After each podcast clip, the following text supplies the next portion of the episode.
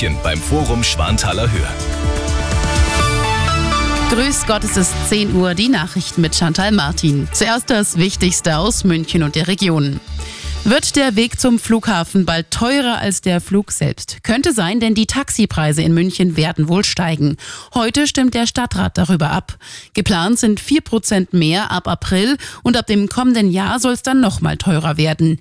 Die Fahrt vom Hauptbahnhof zum Flughafen im Erdinger Moos wird dann über 100 Euro kosten. Wie kann die Ukraine noch besser unterstützt werden? Darum ging es gestern bei einem Gipfel in Paris mit 20 Staats- und Regierungschefs, zu dem Frankreichs Präsident Macron eingeladen hatte. Was ist rausgekommen? Arabella München-Korrespondentin Dorothea Finkbeiner. Mehr Munition soll geschickt und eine Koalition gebildet werden, die die Ukraine mit Raketen für Angriffe weit hinter die russischen Linien versorgt. Dann aber überraschte Macron mit der Aussage, er könne nicht ausschließen, dass in der Zukunft auch westliche Bodentruppen in die Ukraine geschickt würden. Zwar gäbe es dafür noch keinen Konsens, aber schließlich könne ja jedes Land selbst über den Einsatz entscheiden. Welche Staaten dafür wären, sagte er nicht. Mehr Geld vom Bund oder mit anderen Worten Schadenersatz fordern jetzt einige bayerische Kliniken.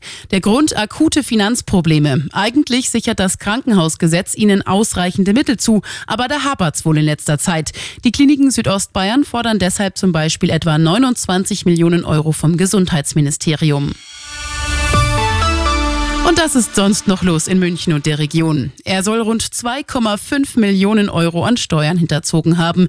Der Wirt des Münchner Partygriechen Kytaro in der Königinstraße. Jetzt steht er vor Gericht. Konkret geht es um Fälle aus den Jahren 2010 bis 2014 und in nur einer Minute und ohne Anstrengung den Domberg erklingen, erklimmen. Das ist bald in Freising möglich. Hier wird ein Schrägaufzug gebaut für knapp 6 Millionen Euro. Im Mai soll alles fertig sein.